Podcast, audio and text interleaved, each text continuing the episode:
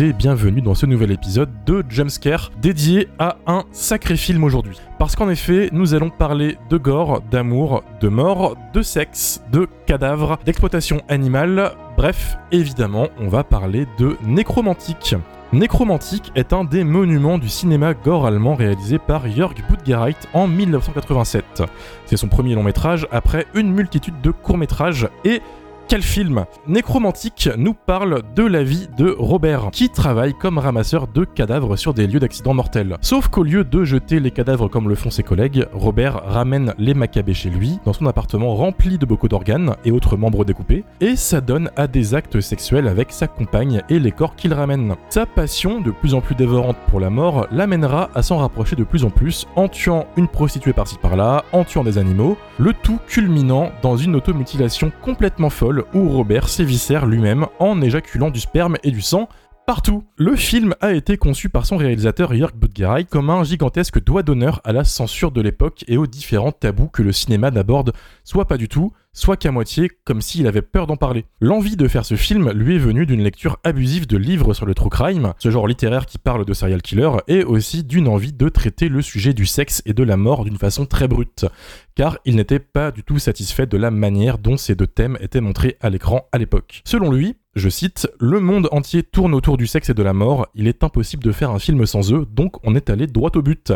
Et ça a marché puisque Jörg Budgereit est instantanément devenu un réalisateur underground culte pour beaucoup d'amateurs du genre. Sa carrière a continué, nous offrant une suite à Nécromantique et d'autres perles gore dont on retrouve souvent la mort comme thème principal. On pense notamment à Dert de Skin, alias le roi de la mort en France, film qui se divise en 7 petits épisodes un épisode pour une journée de la semaine, où chaque jour parle d'un sujet lié à la mort, au suicide, etc. Le tout relié par un corps humain qui se décompose de plus en plus entre chaque jour. Nécromantique est un film tourné en pellicule Super 8, ce qui donne une image très très granuleuse et donne au film son aspect underground tant apprécié par les fans. Pour les différents cadavres qui habitent le film, des vrais bouts d'organes ont été utilisés pour gagner du temps, comme par exemple l'œil du cadavre principal utilisé dans une scène de cul totalement folle, qui est en réalité un œil de porc. Scène de cul qui d'ailleurs n'a pas du tout fait plaisir à l'actrice Béatrice Manowski qui s'est retrouvée à devoir lécher un cadavre gluant en plastoc. Elle l'a fait quand même car convaincue que c'était nécessaire pour vendre le côté crado réaliste du film. Le film est, comme dit plus haut, un véritable fuck à la décence, à la censure et à l'hypocrisie du genre horrifique qui met en scène des meurtres mais qui n'ose pas montrer la réalité de la mort. Pour appuyer son propos en dehors des scènes de nécrophilie totalement dingues du film et pour briser le plus de tabous, Jörg Budgereit n'hésite pas à appuyer là où ça fait mal et par exemple met dans son film une séquence digne des films de cannibales italiens où un pauvre lapin se fait tuer puis dépecer à l'écran. Vous l'avez compris, comme pour nos épisodes sur Cannibal Holocaust ou Ebola Syndrome, Nécromantique n'est pas un film pour tout le monde et on ne vous en voudra absolument pas si vous décidez de ne pas le regarder suite à cet épisode. Mais pour les aventuriers qui veulent se confronter au film, sachez qu'il est ressorti le mois dernier chez ESC Distribution dans un super beau coffret collector qui inclut sa suite et des heures et des heures de bonus, des making-of d'époque, des archives, des interviews et même un livre de plus de 100 pages écrit par Marc Toulek. C'est complètement fou de voir une édition aussi luxueuse pour ce genre de film en France. On est loin de l'époque de, la VHS. Et pour ceux qui préfèrent euh, la VOD, le film arrive le 17 novembre sur Shadows la plateforme française de streaming horrifique qui sponsorise avec ESC cet épisode. On tient à les remercier car ils ont été super cool et super ouverts quand on s'est ramené vers eux avec comme idée de faire un épisode sur ce film. Gros merci à Aurel et gros merci à Clément pour leur temps et pour leur aide. Et qui dit sponsor dit cadeau. Si vous voulez essayer Shadows gratuitement pendant un mois, vous pouvez grâce au code Jumpscare. C'est tout bénef. Ils ont une librairie géante de films d'horreur de tous les horizons, de tous les pays. Vous allez voir, c'est taré. Il y a beaucoup de films du podcast qui sont dessus en plus, donc n'hésitez pas. Bref, pour briser les tabous ce soir et parler de nécrophilie, nous sommes en présence de Amélie du Festival de cinéma On vous ment. Bonsoir. Mathieu de la chaîne YouTube Le Coin du Bis. Salut. Dario du podcast Plan Plan. Hello. Lily, chroniqueuse pour le blog du cinéma. Salut. Mylène, de la chaîne YouTube Welcome to Primetime Beach. Salut. Et moi-même, Romain, chroniqueur au bistrot sur Filmo. Alors, un film assez compliqué à aborder puisqu'on parle de tabou, de transgression et en plus réalisé avec les moyens du bord. Amélie, de ton côté, ton visionnage de Nécromantique, qu'est-ce que tu en as pensé et comment tu l'as vécu euh, Je vais être honnête avec vous, j'ai été un peu déçue. J'ai été déçue. Ah. Oh euh, parce que en fait, euh, j'avais vu que quelques photos du film. Je n'avais même pas vu d'extrait, j'avais vu que les photos. Et effectivement, les photos qu'on voit du film en général, c'est les photos de, de, la scène de sexe. Euh, donc, avec cette actrice qui a un rapport sexuel avec un, avec un, un macabé, un défunt. et du coup, j'imaginais dans, dans, mon, dans mon imaginaire, Nécromantique était un film érotique nécrophile.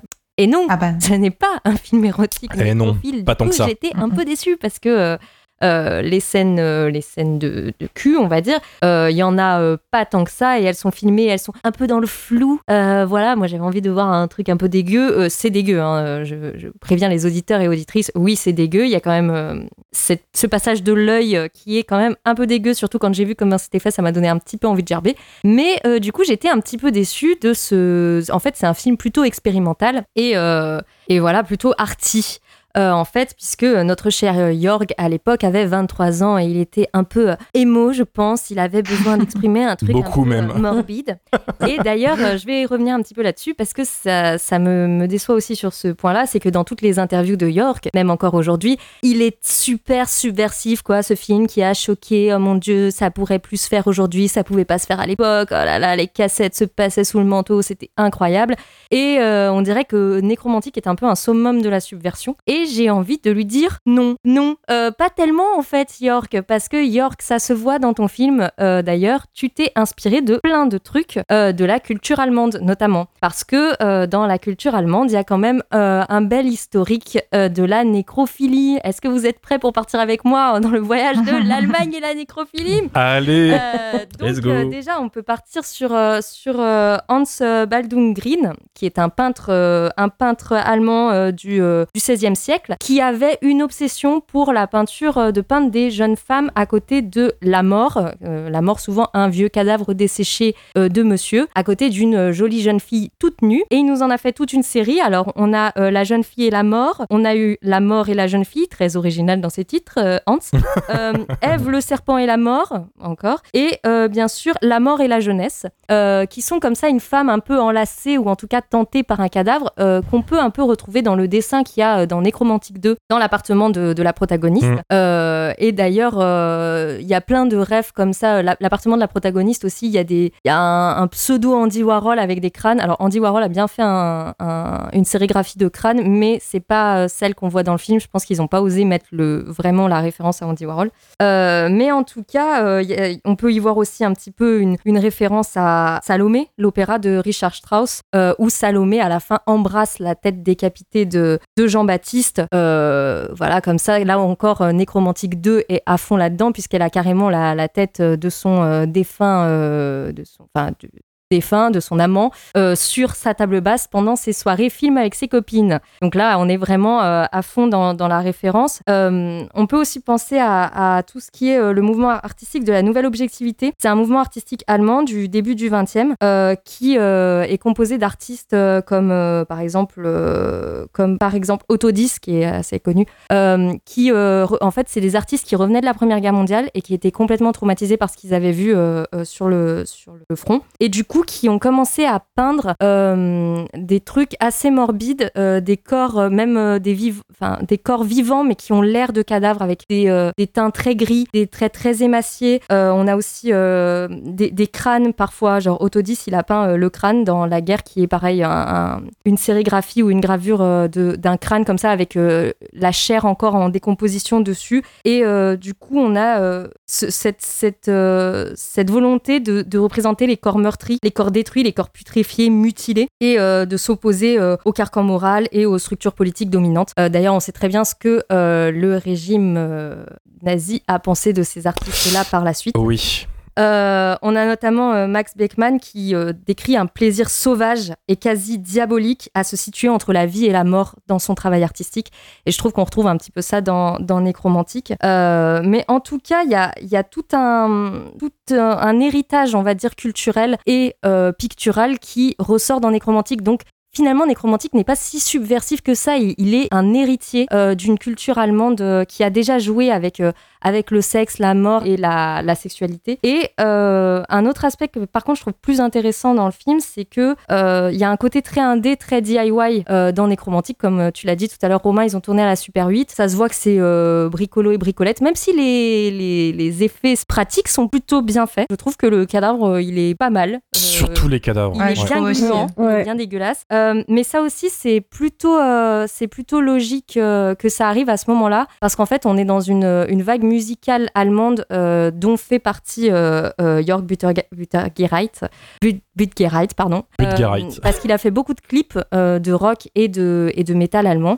donc il était un peu dans cette mouvance-là. Et en fait à la fin des, dans les années 80 en Allemagne, on a tout un, un mouvement néo-punk qui arrive avec Nina Hagen par exemple. Et du coup il y a une une exaltation du do-it-yourself et de euh, faire euh, des trucs un peu punk, de, euh, bousculer un peu l'ordre établi et de faire toi-même de l'art, même si tu n'as pas de formation artistique, par exemple. Et, du coup, il y a tout un, renouveau musical et rock'n'roll qui s'inspire beaucoup du mouvement gothique anglais.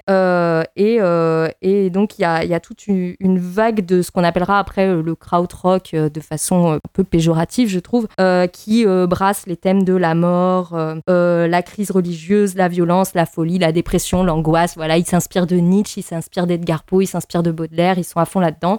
Et avec un côté vraiment très punk de euh, vas-y, on va faire nous-mêmes de la musique, on va faire nous-mêmes du cinéma, on va euh, il y a les débuts un peu de l'électro-allemande aussi euh, avec euh, Kraftwerk qui arrive à ce moment-là. Donc en fait, on est dans une sorte de d'effervescence créative et provocatrice en fait. on n'est pas très loin de la chute du mur aussi, donc il y a une espèce de voilà de, mmh, mouvement comme ça dans la jeunesse allemande qui a envie de, foutre des coups de pied et de, et de bousculer un peu les codes. Donc Nécromantique s'inscrit complètement dans, cette mouvance-là. et du coup, en fait, ce film est, un reflet de son époque, de son époque artistique en fait, de son époque artistique underground. Euh, et il ne pouvait presque pas en être autrement que euh, qu'il arrive à ce moment-là. C'est vraiment pas un, hasard. Et du coup, euh, voilà, c'est un, c'est un peu un, une essence absolue. Et, d'ailleurs, par la suite, il y aura encore un, un truc encore plus, on va dire, nécromantique que nécromantique, c'est qu'il y a Gunther Van Hagens, le plasticien, qui, vous savez, qui sèche des, des corps écorchés. Mm. vous voyez ce mouvement-là ou pas le, La plastination, mm. qui présente quelques années après, en 95, sa première expo, euh, qui est pour moi un peu le summum de l'art euh, morbide euh, allemand des années 80-90. et pour moi, Nécromantique, ça s'inscrit un peu dans ce mouvement-là. en tout cas, voilà, c'est Nécromantique, c'est un film punk, certes, mais pas si, on va dire, en dehors des clous que ça. pour moi, il est vraiment il est une salade de références. Euh, il y a des références à, à Adler, il y a des références à, Charles Manson, il y a des références à pas mal de trucs. Et euh, ça brasse euh, un peu tout ce qui est art morbide, art macabre de cette époque, art romantique un peu, le punk, voilà, tout ça par-dessus. Et du coup, le film n'est pas si, en tout cas pour moi, pas si subversif que ça dans ce, dans ce mouvement-là, dans le moment où il arrive. et après, je dirais que si vous euh, voir euh, un film euh, do it yourself avec de la nécrophilie et des chats explosés contre les murs, je vous invite à voir sur Shadows Making of de Cédric Dupuis et je vais me vous préciser que vous avez des goûts cinématographiques très bizarres, mais ok. et pour ceux qui aiment les parties de jambes en l'air avec des gens morts, euh, je vous recommande Métaphysique de la viande, le bouquin de Christophe Sébert, qui est là euh, beaucoup, beaucoup plus hardcore dans ce qu'il propose.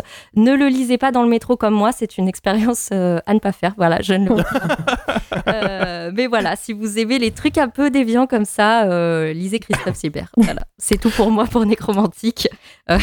voilà, et je souhaite un bon visionnage à nos auditeurs. Tu parlais tout à l'heure, Amélie, des décos dans l'appartement. Il y a un dessin qui est très similaire, un dessin qui a été fait par Karen euh, Greenlee, qui est une nécrophile euh, qui a justement inspiré euh, le film ouais, Exactement. ça m'a tout de suite fait penser quand j'ai quand j'ai vu l'art un peu l'art allemand du XVIe siècle avec ce cadavre qui enlace une jeune fille. effectivement, le dessin dans l'appartement de la protagoniste, c'est tout à fait ça. C'est un squelette qui embrasse une, une, une femme et vraiment pour moi le parallèle est, est assez évident. Je ne sais pas si c'était conscient ou inconscient, mais en tout cas, pour moi, ça, ça fait référence à ça. Quoi. Ouais, ça paraît quand même très similaire. Le dessin était réalisé par une véritable nécrophile d'ailleurs. Oui, c'est ça, c'est justement, c'est Karen euh, Greenlee. C'est ça, c'est ouais. Karen. Greenlee, ouais. C'est une Et nécrophile. est-ce que tu penses, Amélie, que le côté euh, culte qui est, qui- qui est lié à la transgression du film et à la transgression des tabous et tout, ça vient pas plutôt, selon toi, de- du fait que le film, c'est le premier, enfin, premier peut-être pas, mais euh, ce serait un des rares à avoir brisé ces tabous au cinéma à l'époque Alors oui, euh, effectivement, c'est l'intérêt, c'est qu'il a transposé euh, un ensemble de productions culturelles pour le mettre à l'écran. Et c'est en ça Mm. qu'il est, qu'il est, on va dire, précurseur dans ce qu'il propose, même si depuis des films avec avec Ah oui la nécrophilie, je pense qu'on en évoque- on, en- on va en évoquer d'autres hein, dans, dans le podcast. Je pense à Oh, ce- n'est que le début ce n'est que le début de votre grand voyage.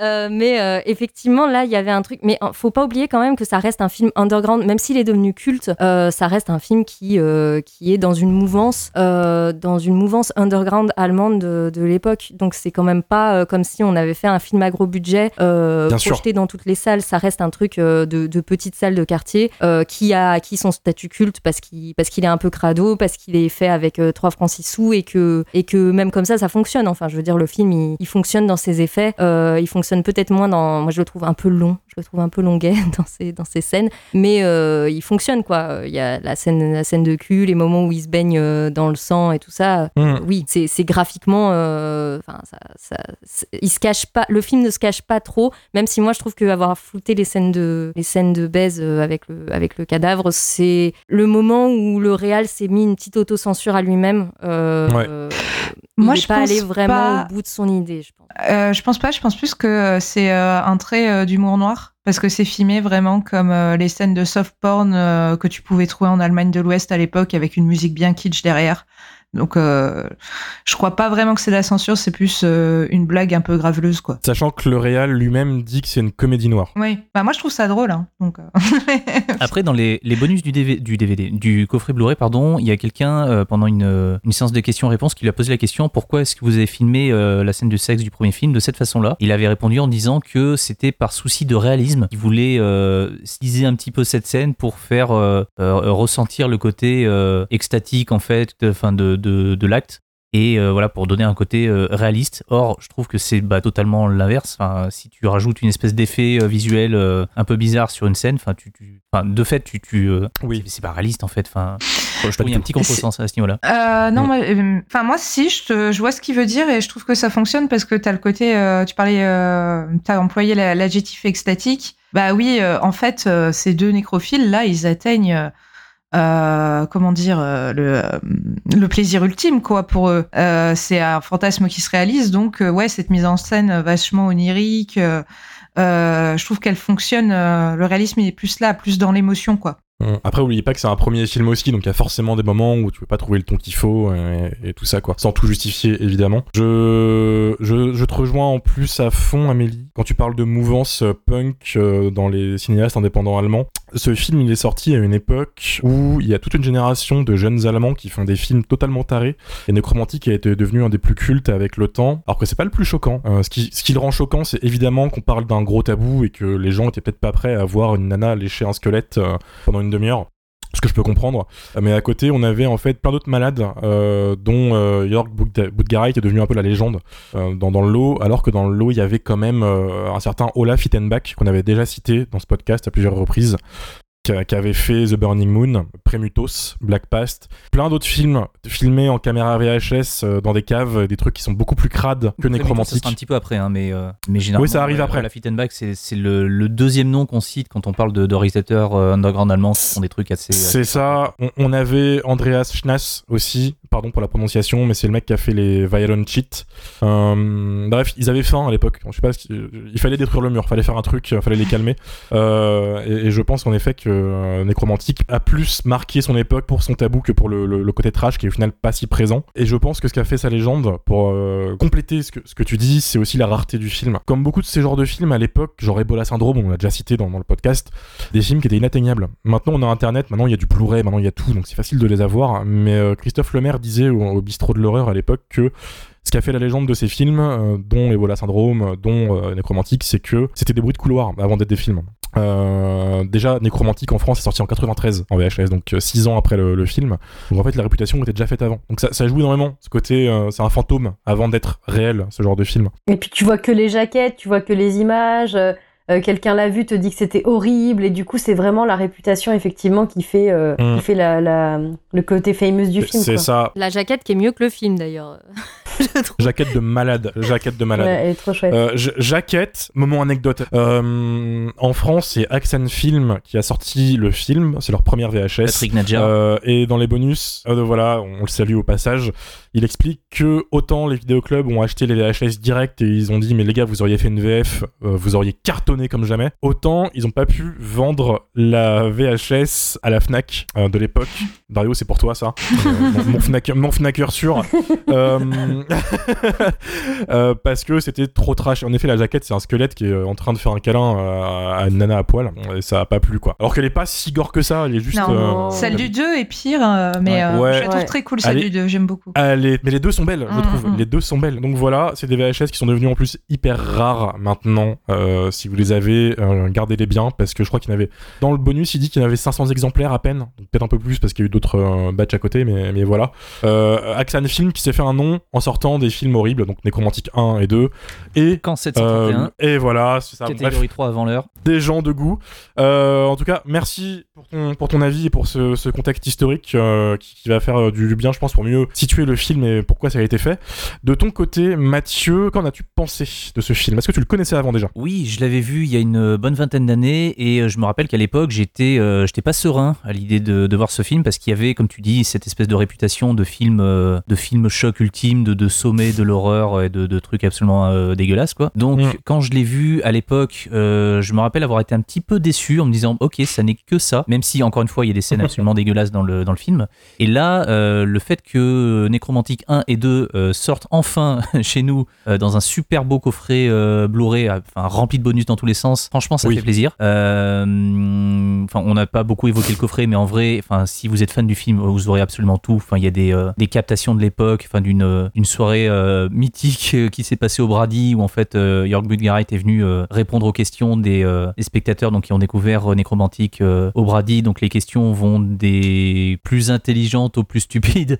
À un moment donné, il un mec qui réagit en fait à la crucifixion qu'on voit dans le film et qui dit oui, est-ce que vous pensez que Jésus en fait il a éjaculé quand il était sur la croix et qu'il s'est fait crucifier et que et fait non mais enfin, qu'est-ce que tu veux que je Qui réponde à ça en fait Qui Vous êtes fou quoi. Enfin bon, c'est le, sur- le dans, dans ce bonus, en plus, tu vois tout le gratin de la critique Ouais. française de l'époque. Je me suis amusé à faire Ça, des arrêts sur image. En fait, il y a euh, à un moment donné, il y a des, des- des petits panoramiques là sur la droite, là quand euh, quand il y a le, le truc de questions-réponses dans la, dans la salle. Euh, il y a un Mhm. spectateur qui est un petit peu plus attentif que les autres, là qui a un blouson blanc et qui se qui se gratte le coin de la joue. C'est Pascal Logier, enfin un jeune Pascal Logier. Apparemment, il y aurait Stéphane Bouillet au fond de la salle qui m'a dit tout à l'heure qu'en fait qu'il était présent C'est- cette soirée-là. c'est dans bien un truc à la la Stéphane Bouillet, ça. petite euh, captation, enfin de la petite séance euh, d'avis des spectateurs juste après le, le truc dans la salle. En fait, sur le trottoir, on a un jeune Gaspard Noé avec des cheveux qui s'enfuit en courant quand euh, la caméra vient vers lui. Ouais. Euh, je crois qu'il y a David Didlot aussi. Enfin bref, voilà, il y a le- une bonne partie du gratin du, du cinéma bis en fait de- du début des années 90. Gaspard Noé avec des cheveux, faut le répéter. Gaspard Noé avec des cheveux, ouais. Donc en vrai, Il a eu des cheveux il a eu des cheveux.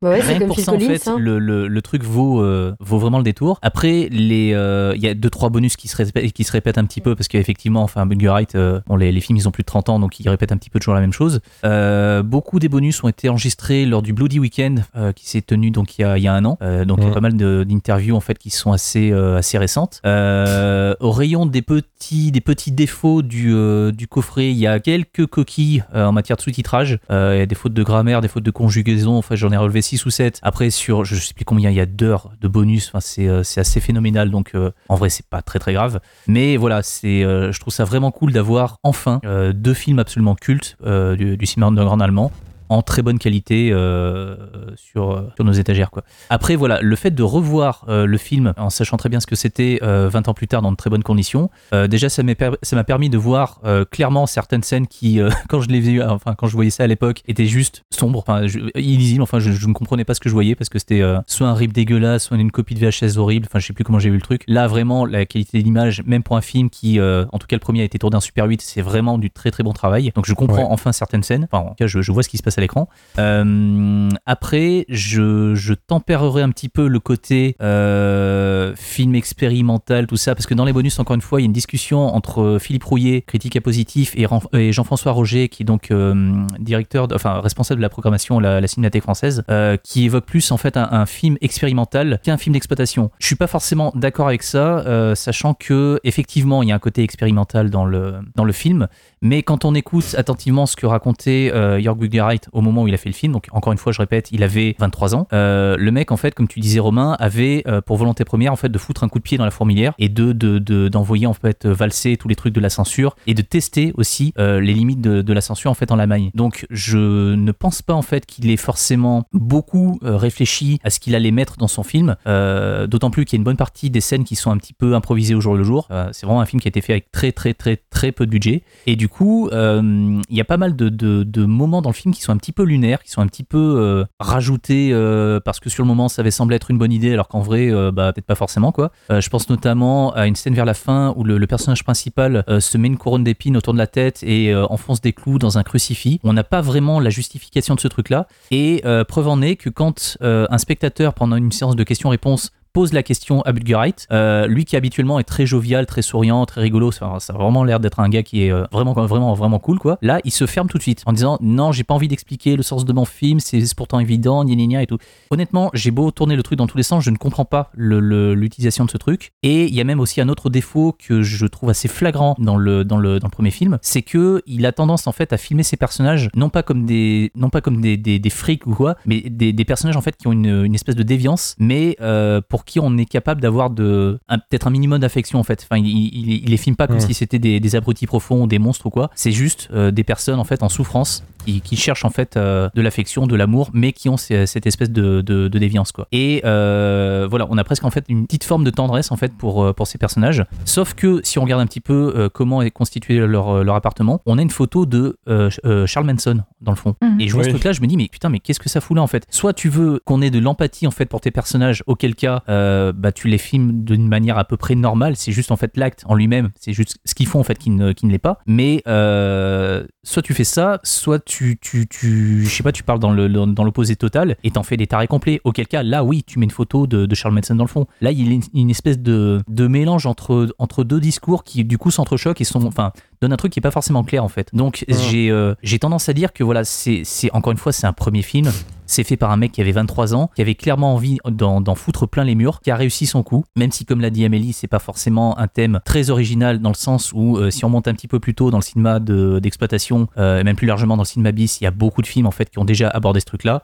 Euh, notamment L'effroyable secret du, du docteur Hitchcock, euh, réalisé par Ricardo Freda en 62, et euh, surtout, je crois, le premier film de Lamberto Bava qui s'appelle Baiser macabre en 1980, donc très peu de temps avant. Et si on va un petit peu plus tard aussi, il y a d'autres films, si on va du côté de, de, de l'Asie, notamment une catégorie 3, tiens donc, qui s'appelle Water Margin Heroes Sex Stories, qui est là aussi un film, un film à sketch comme euh, ce que fera un petit peu plus tard euh, Budgereit juste après Nécromantique avec le, le, le roi des morts. Ou dans cette catégorie 3, on a, euh, je crois que c'est le deuxième sketch, non le premier sketch qui est, qui est clairement le meilleur. On a à la fin une espèce de, de couple un peu pervers qui, qui fabrique une, enfin je l'ai vu il y a longtemps, une, une potion pour faire bander les cadavres et du coup euh, Madame peut s'amuser avec le, le cadavre, euh, le cadavre avec, avec la bite en l'air.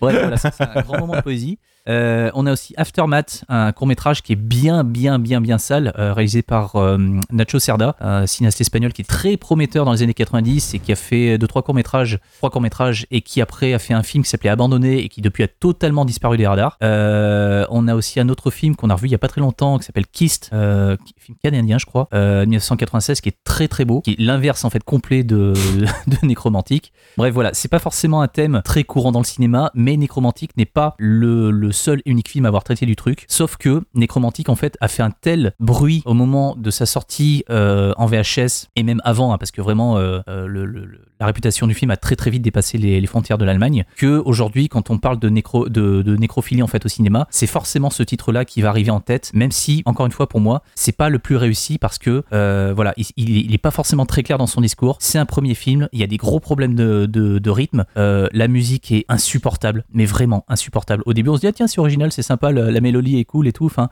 et quand tu l'entends trois fois, quatre fois, cinq fois, à la fin, t'as juste envie de sauter par la fenêtre. Euh, Nécromantique 2, je le trouve, j'allais dire plus intéressant, mais en vrai, je, suis même pas certain parce que le, le rythme, encore une fois, il est, euh, il est, mais d'une lenteur phénoménale. Euh, la scène finale gore justifie à elle seule en fait le visionnage parce que vraiment l'effet, euh, enfin, je le trouve très très très bien fait et euh, tellement bien fait que le film a eu des gros problèmes avec la censure euh, à l'époque. Beaucoup de Euh, problèmes. Ouais, Jörg a lui-même enfin, caché les, les- les bobines du film pour éviter qu'elles soient saisies par la, par la police. Enfin bref, voilà, ça, encore une fois, ça fait beaucoup, de- beaucoup de bruit.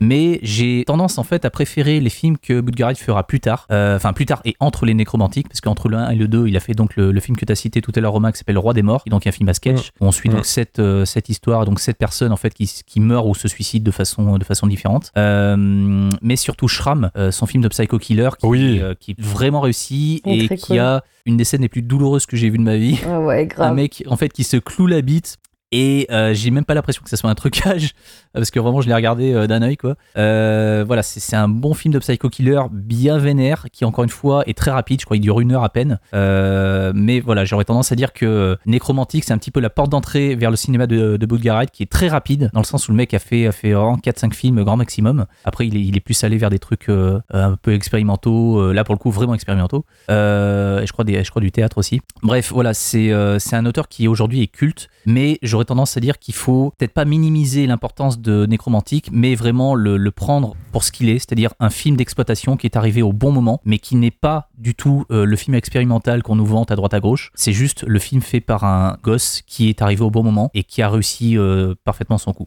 Est-ce que tu penses, tu dis que c'est la porte d'entrée idéale vers son cinéma, est-ce que tu penses que c'est pas aussi la porte d'entrée idéale vers le gore, ou le choc, ou le cinéma underground? Euh, moi, j'aurais tendance à dire que ça ferait fuir pas mal de monde parce que en, en- en vrai, il y a, enfin, ce que disait Amélie, il y y a un côté aussi très, euh, très émo, très fleur bleue, très, euh, très cuculapraline en fait, qui Romantique très romantique. Mais, mais du coup, enfin, c'est- c'est raccord parce que c'est dans le titre, mais le, Bah oui. si, si vous voyez en fait le, court métrage qu'il a fait juste avant, euh, qui s'appelle Hot Love, qui est réalisé en 1985, euh, il y a de quoi se tirer des balles, hein, parce que vraiment c'est euh, c'est le même acteur que, que dans, euh, dans Necromantic 1, euh, qui du coup rencontre une femme, ils sont amoureux, ils vivent une relation, tout ça, mais après il, se rend compte que le, la femme en question en fait le trompe, et le trompe en plus avec Jörg Budgereit. Du coup, euh, Jörg il lui met des grosses droites, ensuite l'autre il est tout triste, euh, et puis en petit émo là il va chouiner dans son coin, et puis il va, il va fomenter là, le, enfin, il va commencer à vouloir assassiner les gens. Dark Sasuke, vraiment. C'est Dark Sasuke, puis à la fin il se suicide et tout. Enfin, et on retrouve aussi ça dans, dans Necromantic 1. C'est- c'est- On finit littéralement par le, le, le même acteur, encore une Par fois, un suicide. Euh, qui se, qui se suicide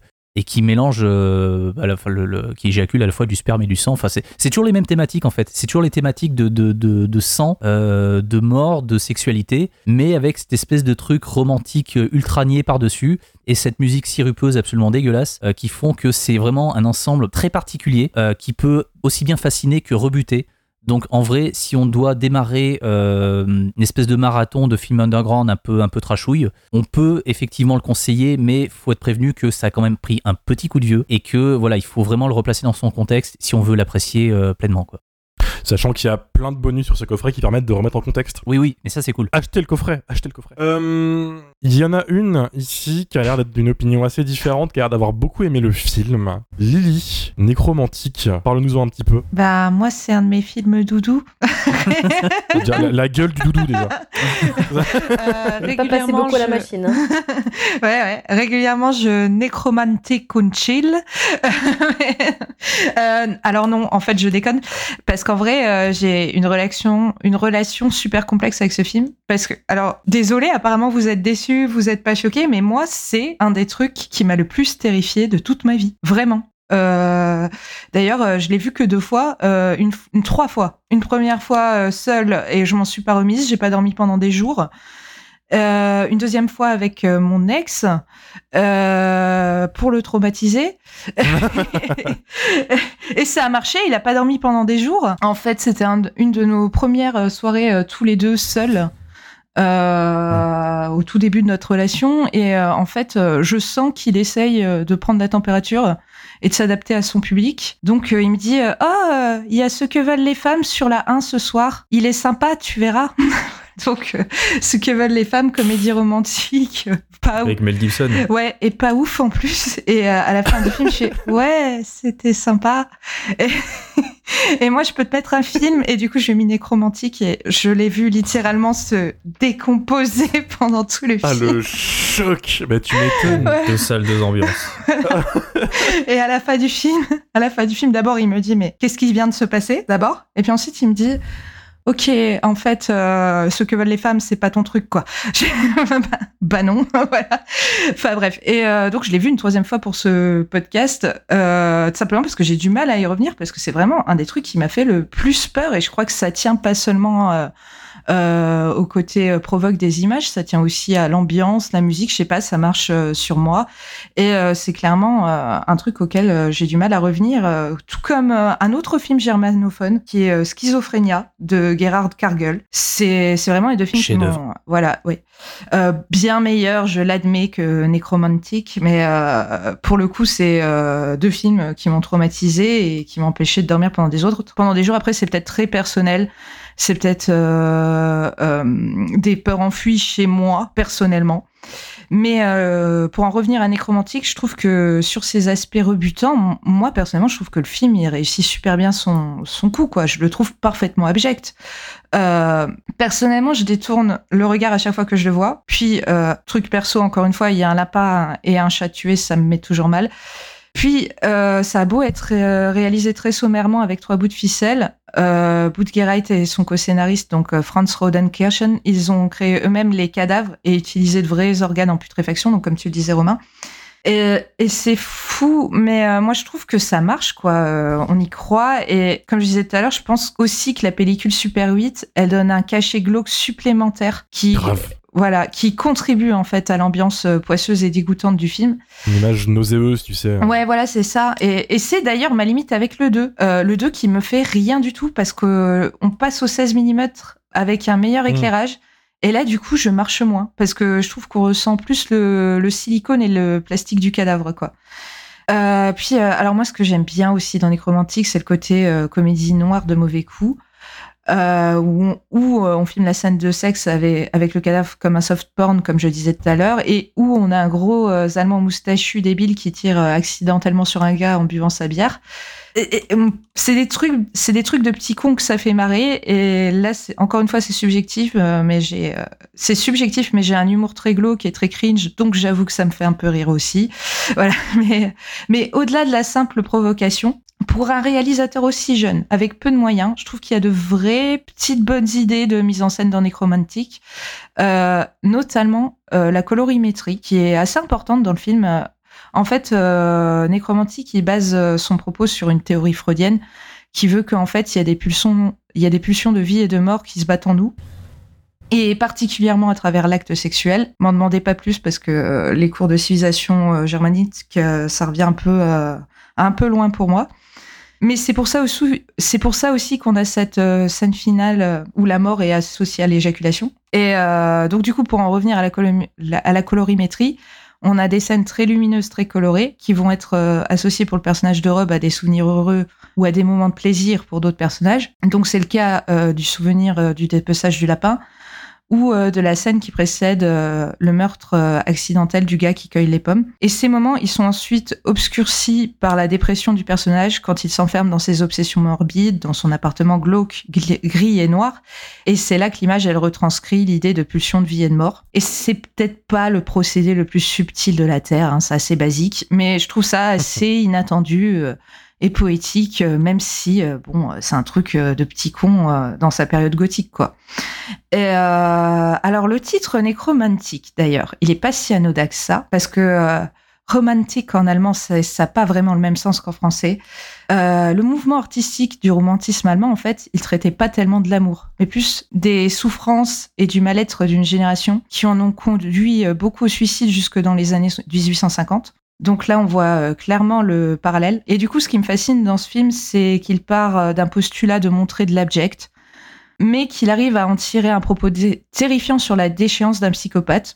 Euh, Enfin, moi, je, trouve le propos terrifiant. Peut-être qu'il est, léger pour d'autres, mais dans mon cas, Sur moi, ça fonctionne parce que Rob, il n'arrive pas à s'en sortir socialement. Il ne noue pas de lien humain en dehors d'avec Betty, qui partage ses penchants morbides et qui n'est intéressé que par l'accès au reste humain qu'il lui offre. Du coup, quand elle part, ce sont les pulsions de mort qui prennent le dessus et il en vient au meurtre puis au suicide. Et en même temps, c'est inéluctable parce que euh, Rob, il peut pas vivre en, société. Alors, désolé à tous nos auditeurs nécrophiles, mais la nécrophilie, la nécrophilie, c'est anti-naturel pour un être humain.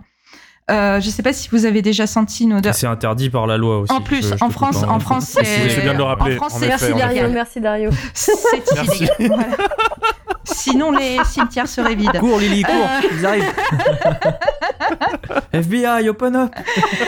bah alors, mais désolé à tous nos petits nécrophiles sûrs, euh, mais la nécrophilie, c'est antinaturel pour un être humain. Je sais pas si vous avez déjà senti une odeur de charogne, mais euh, non seulement ça pue, mais normalement, notre corps est aussi conçu pour fuir cette odeur. C'est en partie, en partie pour ça qu'on vomit quand on s'y expose trop longtemps.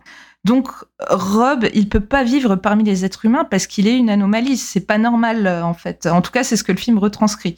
Et euh, quand il meurt, on nous joue euh, la scène du dépeçage du, lapin à l'envers, comme pour signifier que l'ordre des choses est rétabli. Et l'erreur est réparée en fait. Et, pourtant, et pourtant, ce postulat, il est remis en question dans le film, dans la scène du cinéma, où on voit certains spectateurs assez excités par l'actrice à, à deux minutes dans le film projeté, qui est agressée au couteau, soit un objet phallique, mais donc euh, on nous rappelle qu'on a tous des pulsions morbides en nous. Et à ce titre, je trouve que le film est, pas si bête et méchant qu'il n'y paraît. Et euh, j'y vois une, réelle poésie euh, de l'abject, du macabre et du mauvais goût. Mais en même temps, c'est aussi un film que j'ai beaucoup de mal à revoir, qui me fait vraiment peur. Et c'est ce que je trouve assez réussi malgré tout.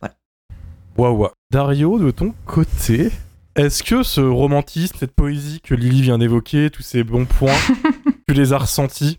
Alors, je suis désolé, Lily, ça a l'air d'être un truc un peu important pour toi. c'est un truc euh, auquel tu as réfléchi très longtemps et qui compte beaucoup pour toi.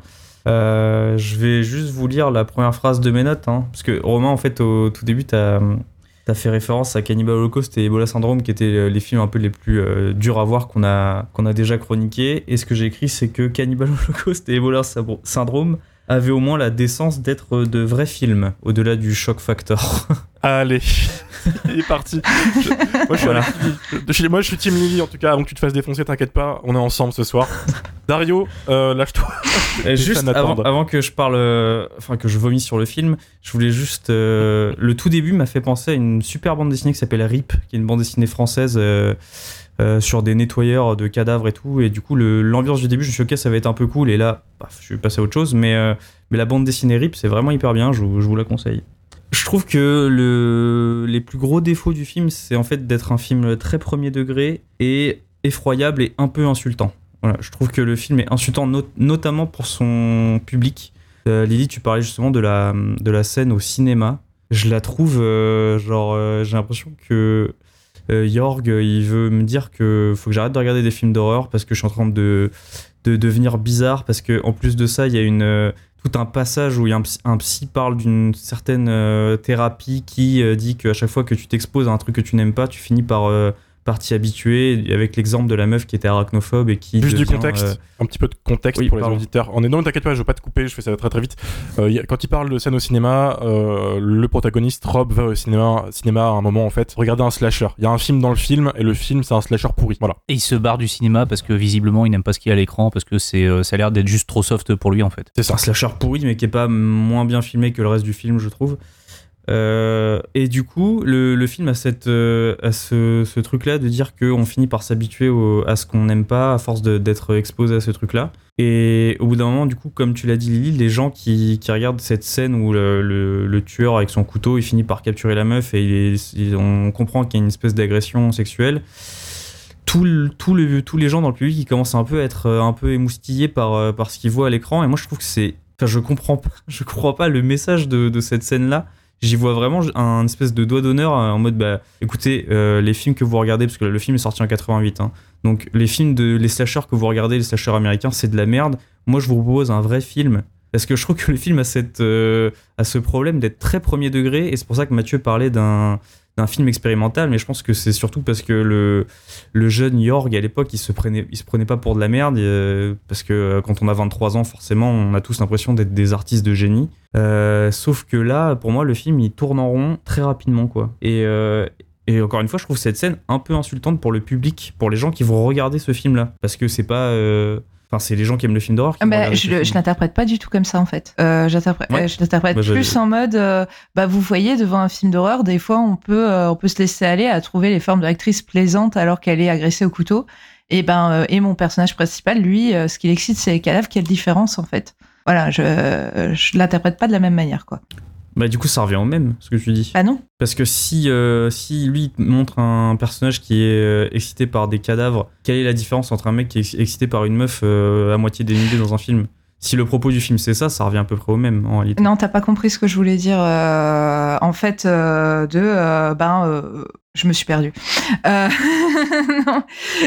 non, non, en fait moi, je pense que tout spectateur peut être émoustillé par une actrice à demi nue, quoi. Sauf que lui, il y trouve pas son compte. Voilà.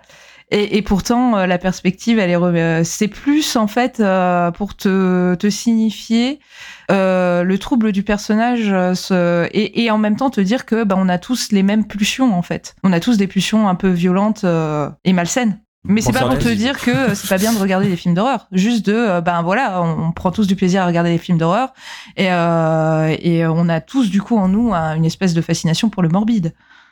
Après, je pense qu'il y, y, a un petit élément de réponse dans le film qu'il a fait juste après Nécromantique et donc juste avant euh, Nécromantique 2, euh, qui est le roi des morts et je crois le deuxième sketch, donc celui de celui du mardi. On suit un gars qui va dans un vidéoclub et qui va louer euh, qui va louer un film. Euh, puis ensuite ça dégénère une fois qu'il est chez lui. Mais du coup voilà, il y a peut-être une minute ou deux de plans de caméra qui filment longuement les films qui sont exposés donc dans le dans le vidéoclub et c'est quasiment que des trucs que des trucs horribles. Et dans le lot on a tiens surprise la VHS de Nécromantique. D'ailleurs c'est pas la seule, enfin, la seule unique fois où euh, Jorg en fait se fera des autoréférences euh, à lui-même, puisque dans Shram, à un moment donné, le, le, personnage principal écoute la radio et puis en, zappant de fréquence en fréquence, il tombe sur un, français, euh, j'ai pas identifié, mais qui dit oui, alors ce petit film culte allemand, nécromantique, oh là là, quel chef-d'œuvre et tout, puis après, tac, zappe.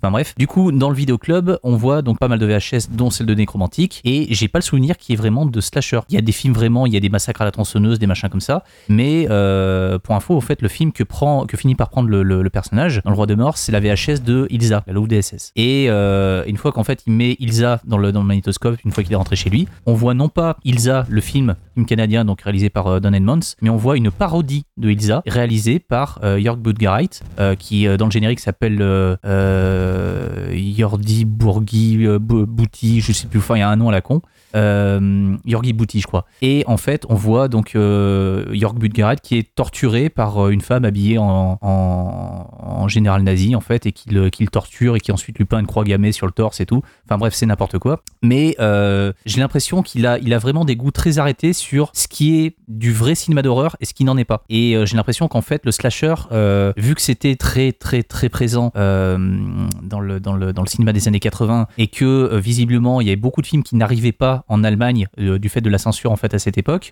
Euh, quand lui en fait arrivait à voir un film qui passe à travers les mailles du filet, j'ai l'impression que si c'était un slasher, ça l'emmerdait un petit peu. Du coup, je pense que le, cette scène en fait dans le cinéma euh, du personnage de, de, nécromantique en fait qui regarde un slasher pas très bon à l'écran et qui s'en va parce que bah ça le fait chier. J'ai l'impression que c'est euh, qui est là à te dire ouais en fait ça c'est le cinéma que qu'on nous vend actuellement quand encore on arrive à mettre la main dessus, mais en en vrai, moi, ça m'emmerde. Ce que je, ce que j'ai envie de traiter, c'est de, c'est du sexe et de la mort, mais de manière frontale, pas à l'américaine, pas en mode euh, tac tac. Euh, euh, il y a un boogeyman, une final girl, tout ça, enfin il s'en fout. j'ai l'impression, effectivement, je pense qu'il y a un, côté un petit peu prétentieux de, de, se placer du haut de ses 23 ans comme quelqu'un qui peut te, te, te, montrer réellement ce qu'est le sexe et la mort mélangés. Quoi. Surtout qu'encore une fois, il n'y a aucune différence fondamentale entre le mauvais film qui nous montre dans son film et la façon dont il filme son film. Donc déjà, c'est Mais après, il a, il a quand même la, bonne, euh,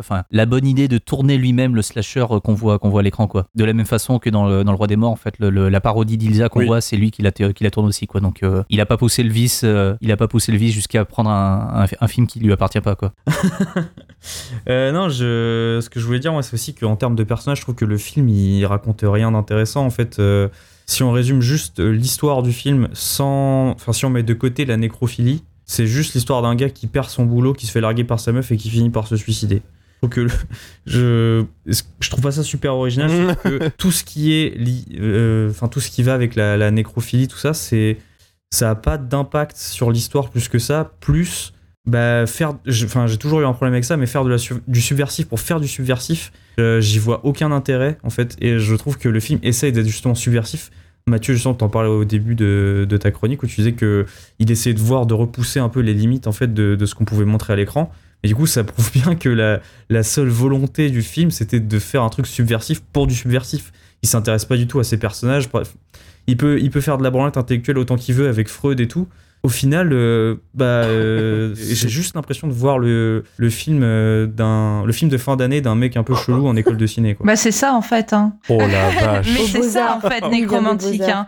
Euh, Oui, c'est euh, totalement ça. Oui, oui. Oui, bien non, sûr. parce que c'est moi hein, qui fait de la et branlette un télo. Hein. Lui, c'est un petit con qui voulait juste s'amuser. Hein. bah, bah oui, mais tu, tu vois, tu vois on, on touche aussi à un autre truc que j'aime pas du tout, que je déteste, c'est genre les réalisateurs qui 30 ans après te disent non mais mon film c'est un peu une comédie noire, tu vois. Moi, je Ah. le prends pour Ah, une ah, comédie il en déjà avant. maintenant. Oui, il en hein. parlait bien avant, il en Mm. parlait bien avant. Même si t'en parles genre euh, après les faits, je, je trouve pas du tout que le film soit une comédie noire. J'y vois aucun aspect comique, je à part le- la réalisation qui est un peu drôle, mais ça c'est pas. Enfin, bref. Bien tenté. Euh, je. Et qu'est-ce que j'ai noté aussi? J'ai noté filmer un mec triste avec trois avec les trois mêmes notes de merde de piano, ça rend pas le film nostalgique ni romantique en fait. C'est juste euh, c'est hyper relou parce que déjà la musique c'est la même dans tout le film et le son en général dans le film. Après c'est filmé à la super vite donc il pouvait peut-être pas prendre le son, mais du Oui. coup il est quasiment jamais redoublé et il met que de la musique et la même musique pendant 1h15. Comme dans Cannibal Holocaust. il y a la Ouais, même musique encore- pendant 1h15 dans Cannibal Ouais, Holocaust. encore une fois, encore une fois Cannibal Holocaust avait la décence d'être un bon film. Donc ça c'est Ouais, pas la- grave. la musique de Cannibal Holocaust, c'est Reezer Tolani, quoi. Tandis que là, c'est Oui, le, c'est vrai, le mec qui mieux, compose la musique de Nécromantique, c'est l'acteur principal. Oui, oui, c'est vrai. Voilà. Bon. Mais, mais à la fin, t'en peux plus du thème euh, de Cannibal Holocaust. Perso, euh, Ouais. Et voilà, et juste pour revenir à cette fameuse scène de sexe euh, un peu naze, euh, le... tout ce qui est en fait euh, flouté, moi j'ai l'impression que c'est une espèce de superposition d'images, et du coup ça rajoute encore euh, à ce petit côté onirique qu'il essaye de se donner avec ces passages où son personnage principal il court dans le champ avec une tête et il envoie la tête à une autre meuf et tout.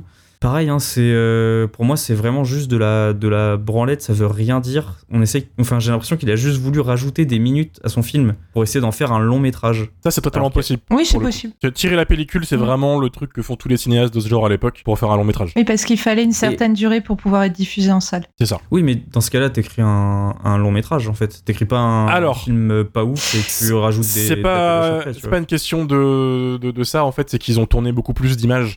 C'est juste que c'est un film qui est aussi improvisé beaucoup en termes de séquences. Beaucoup d'acteurs sont pas des acteurs. Les séquences sont improvisées le jour J, tout ça. C'est un film qui est écrit euh, jour le jour quasiment. L'expérience de tous les cinéastes indépendants hein, de, ce genre à l'époque. euh. Donc tu te retrouves souvent avec des, des films que tu n'as pas la visibilité en termes de durée jusqu'au moment où tu es en salle de montage. Il y a beaucoup de scènes coupées sur les Blu-ray euh, d'ailleurs, en plus du, coffret pour ceux qui veulent voir. Il y a beaucoup de, scènes foirées, tout ça. voilà. Pour le coup, c'est plutôt ça. Ça change pas le problème. C'est que si tu Bien fais sûr. un, si tu fais, si tu veux faire un film, si tu veux faire un long métrage, t'écris un long métrage et tu finis par faire un long métrage. Tu vois, tu. Euh, tu, tu n'es pas dans ce genre de code avec ce genre de cinéma, en fait, pour le coup. Mm. Le, le- le cinéma underground, il n'y a aucun code de réalisation d'écriture classique souvent là-dedans. Ils ont des idées, ils ont une caméra, ils se disent putain, on a deux bières, on a 5 euros et on a du faux sang, qu'est-ce qu'on fait? Et Mais ça a donné des trucs de fou. Et en fait, il n'y a Mais pas. on, en a, euh, on en a fait Romain, toi et moi, des films avec deux bières et 5 euros et du faux sang. Tu vois, genre. euh, Bien sûr, que avant et de regarde la à gueule des films, regarde la Bah, gueule des films, je- tu vois. Oui. On- euh, Mais avant de commencer à filmer, tu, tu te, tu te, tu te, tu t'arrêtes 5 minutes pour te dire, ok, donc là, c'est quoi les enjeux quand même? Tu te poses certaines questions. bien sûr, mais Ça- il les avait ces pas enjeux. un film en fait. Il, tu veux, il les genre, euh, avait, mais nous, on était des- étudiants en école de cinéma, forcément, on était cadrés pour faire le- l'exécution classique de tout court métrage. Écriture, note d'intention, tout ça. Ces gens-là s'en battaient les couilles. Quand on dit punk, c'est au sens propre du terme. C'est juste, ils y allaient, ils avaient de l'argent pour les effets spéciaux, et ils balançaient tout sur la caméra, euh, comme ça, quoi. Non, parce que le- pour moi, le film est tellement premier degré et respire justement ce, ce côté genre euh, branlette intellectuelle de merde que c'est sûr que la note d'intention, ils l'ont dans la tête, tu vois. C'est genre le mec qui roule- il, roule, il roule sa clope et dit non, non, mais je l'ai pas écrite, mais, mais je l'ai dans la tête, quoi. Je, je garde mes, mes arguments euh, contre ça pour mon avis après, pour le coup, parce que je suis pas du tout d'accord avec, euh, avec ça. Euh, mais j'entends, j'entends, j'entends. Donc pour résumer mon avis, je trouve que le film est effroyable et pas pour les raisons euh, auxquelles on pourrait penser. On pourrait penser que je trouve ça horrible parce qu'il y a une scène de scène avec un cadavre, une scène de sexe pardon avec un cadavre et euh, une meuf qui lèche euh, l'œil d'un gars. Euh, non, je trouve que le film est horrible pour toute autre raison qui font qu'un film est un film. Voilà. C'est beau. Ça va être beau quand on va commencer à faire des abominations et des guinea pigs. Ou. Euh, ou du Nick Z. Ah ouais, ouais, ouais. euh, Dario, en fait, souffrir, on l'a embarqué Dario. dans James Care pour faire un voyage initiatique. Et là, il est dans la période de résistance, mais on va le briser. Mais le lui. Prémoutos, il va jamais se, se relever. Surtout que hi- hi- hier, je suis allé voir le dernier Scorsese au cinéma. Mais ça Euh, n'a le- rien à Non, voir. mais Ah, mais évidemment, Non mais le grand, le grand, le grand écart en fait entre les deux films que j'ai regardés en un week-end, euh, faut, faut bien l'avoir en tête quand même. C'est même pas un grand écart pour le coup. C'est beaucoup plus. C'est pire, c'est pire. Évidemment que c'est pas la même chose que Scorsese, ça coûte 200 millions de dollars, qu'il a euh, 50 ans de carrière et tout, mais Non, mais aussi, Juste- t'es sur mais une que logique. Je regarde deux œuvres d'art. tu Mais tu es sur une euh, logique de production totalement différente qu'un mec en Allemagne de l'Ouest en 1988 qui fait son premier film après ses études, quoi. C'est pas, c'est pas du tout la non, même chose. c'est ce que je dis. Voilà. C'est ce que je, c'est ce Là- que je dis. Je dis juste que le grand Il fait même pas d'études enfin, le cinéma, hein. en tout cas est quand même. euh, Oui, oui, il fait même pas d'études de cinéma hein, de base, euh, Jorg. hein. De base, c'est un productionniste. Bah, merci Dario en tout cas d'avoir subi Nécromantique. Euh, de rien. Vous allez me perdre hein, au bout d'un moment. on va te perdre, mais Profi- Profitez de moi tant que vous m'avez. Non, non, non, non. On va, on va trouver des bons films. En plus, on sait que tu as choisi un film pour bientôt dans le podcast. On sait que tu nous ramènes de la qualité. Et aussi dernier dernier truc, je l'ai regardé avec ma copine. Donc euh, force à elle de supporter, Wow. euh, de me supporter dans, dans ces conditions-là. Mais quoi. écoute, après, avec mon ex, on est resté 7 ans ensemble. Donc, euh, nécromantique porte chance. Au moins pendant Comme 7 ans. Au moins 7 L'amour ans de bonheur à ans. toi. plus tu mates le film, plus t'as du bonheur, tu vois. C'est euh, Mhm. voilà. Euh, mais euh, sa- sache que tu dis on va te perdre, etc. Mais euh, ton avis est totalement valide et je pense représente beaucoup de gens euh, dans, dans ce podcast à la vue des, opinions que j'ai eues pour l'avis des auditeurs. On y reviendra plus tard. J'ai juste en tête euh, les mecs de SC et Shadows qui sont en train d'écouter l'épisode actuellement qui doivent se dire oh mon dieu qu'est-ce qu'on est en train de faire? Mais euh, mais non non t'inquiète Bah, c'est pas eux qu'on fait le film, hein, je- mais désolé les gars. hein. non, non, non, non, non, euh, faut, faut séparer l'éditorial du, du film et tout, euh, sachant que euh, c'est un film qui est pas facile à, à aborder non plus, t'as totalement le droit de pas l'avoir bien vécu. Euh, on te perdra pas, on va te trouver un bon film, un de ces quatre, on va te filer un vieux scream de mes couilles là, et voilà, tu seras content. Tu te calmes, euh, tu te calmes, Romain. On se détend tout de suite. Elle est en train de s'énerver parce qu'on parle de Le son, de, son, S-word. de son doudou, elle va nous dire ce qu'elle pense de Nécromantique, du coup. Mylène, Ah, Nécromantique. Alors, alors, euh, moi j'avais découvert le 1 et le 2 quand j'étais ado. Me demandez pas comment je suis tombée là-dessus, je sais plus. Euh, par contre, euh, quand j'ai relancé la version Blu-ray, c'était incroyable parce que je l'avais vu en VHS dégueulasse. Et j'avais vraiment des petits flashs qui revenaient. Je me disais, ah oui, c'était ça. Et dans mes souvenirs, c'était vraiment un film que j'avais mal vécu, un peu comme Prémoutos. Vraiment, euh, je me rappelais d'un truc crade. Ah, je me rappelais même plus d'histoire. Pour moi, il y avait même pas trop d'histoire en vrai. Bon, ce qui est pas forcément faux.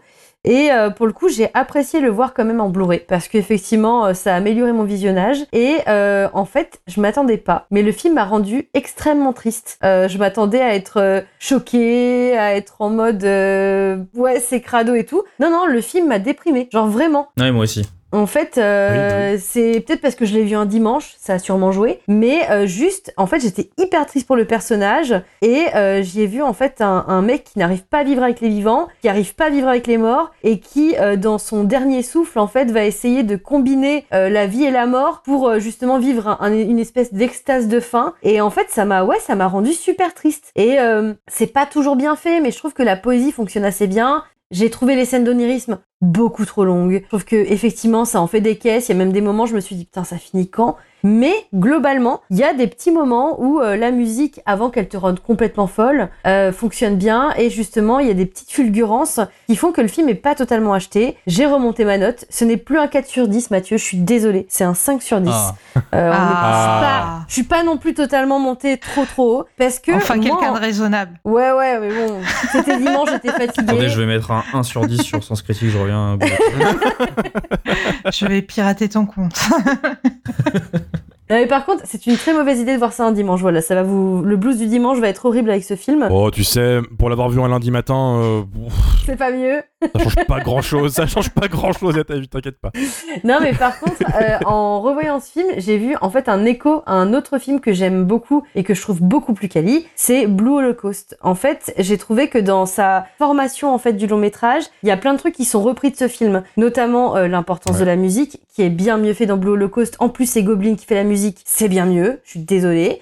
Euh, Il y a aussi tout un rapport entre euh, une scène où justement on va voir en fait un corps en putréfaction et juste après on va avoir une scène où ils vont manger de la viande Euh, et du coup on va avoir un mix entre le dégoût du fait de manger et euh, le fait qu'on vient de voir un cadavre et ça c'est quelque chose qui est repris en fait par rapport à Blue Holocaust alors c'est pas s'il a vu le film avant mais c'est quand même les plans se ressemblent quand même beaucoup voilà euh, c'est Si, si, si, si. ok peut-être qu'il mange plutôt un pot-au-feu dans un film et pas dans l'autre mais ça se ressemble quand même pas mal et euh, il y a aussi quelque chose qui, que je trouve qui reprend de Blue Holocaust, c'est justement le fait qu'on soit presque sur un film muet, en fait. Euh, finalement, c'est pour Mm. ça que la musique est très présente, parce qu'on a très peu de scènes parlées, on est beaucoup euh, dans l'observation, l'observation des rapports humains, l'observation de ces scènes qui sont plus ou moins glauques. Et encore une fois, ben, c'est mieux fait dans Blue Holocaust, je suis désolée. Dans Blue Holocaust, on n'a pas forcément ces scènes de sexe, on n'a pas forcément besoin de voir du trash. On voit d'ailleurs euh, rarement du sang, qu'en fait c'est un mec euh, euh, qui a sa fiancée qui va être tuée euh, par un rite vaudou. Mais c'est un peu ça, ça par contre c'est un peu pété.